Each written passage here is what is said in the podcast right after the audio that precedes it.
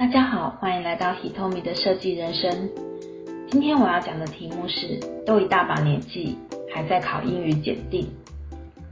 今年的三月十九号，我到了我家附近的南清大去参加了全民英文检定的初级缩写测验。缩写测验是呃早上的十点二十分开始举行的，所以要很早起床准备。所以我大约八点半就起床了。早起虽然很辛苦，但是一大早看到早上的太阳照耀着，想到自己可以在朝阳闪耀的校园里面跟一群学生一起考试，这是多么开心的事啊！这次考的缩写用的考试的文具跟之前考听读是不同的，必须要准备的文具是黑色的圆子笔跟修正带。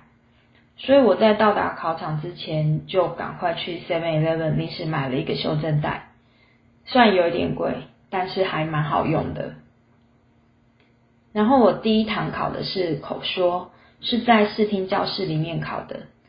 视听教室的每个位置前面都会有一台电脑和耳麦，戴上耳麦之后，听着耳机里面老师给的指示，附送。以及回答老师的问题，这个过程超级刺激的，因为你必须在每一题的空档十五秒之间，快速的回答老师的问题。口说测验其实在半个小时之内就结束了，真的很快。我邻座有一个弟弟，他应该是小学三年级吧，感觉他好像受过很多次训练似的，不慌不忙的沉稳的通过测试。超级酷！然后我们这班考试的同学呢，很多都是国中生，有一些少数的国小生和社会社会的人士。然后在一堆国中小学生当中考试，真的非常特别，但是也感受到了非常强的青春活力。考完口说之后呢，有一大约半小时的休息时间。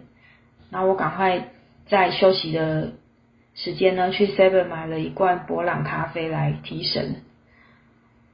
我坐在那个校园的中间有树荫的椅子之间喝我的饮料，然后我突然觉得，哦，我是考生呢，非常正能量哦。原来其实想要学习的灵魂是不分年纪的。第二堂考的是写作，包括了。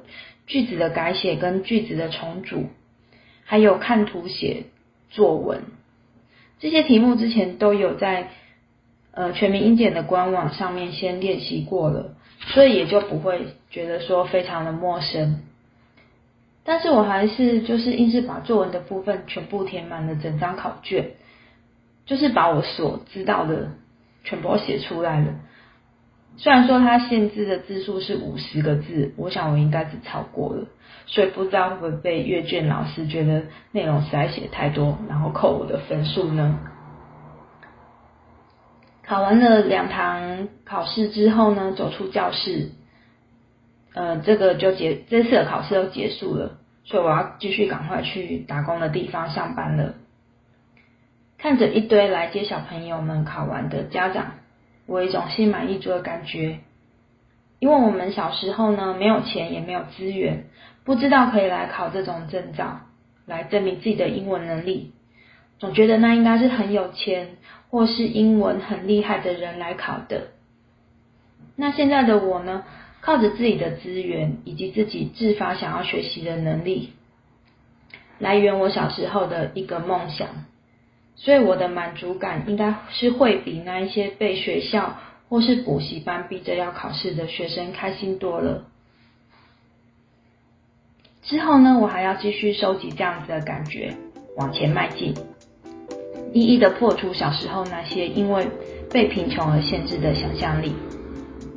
感谢收听 Hitomi 的设计人生，我们下次见。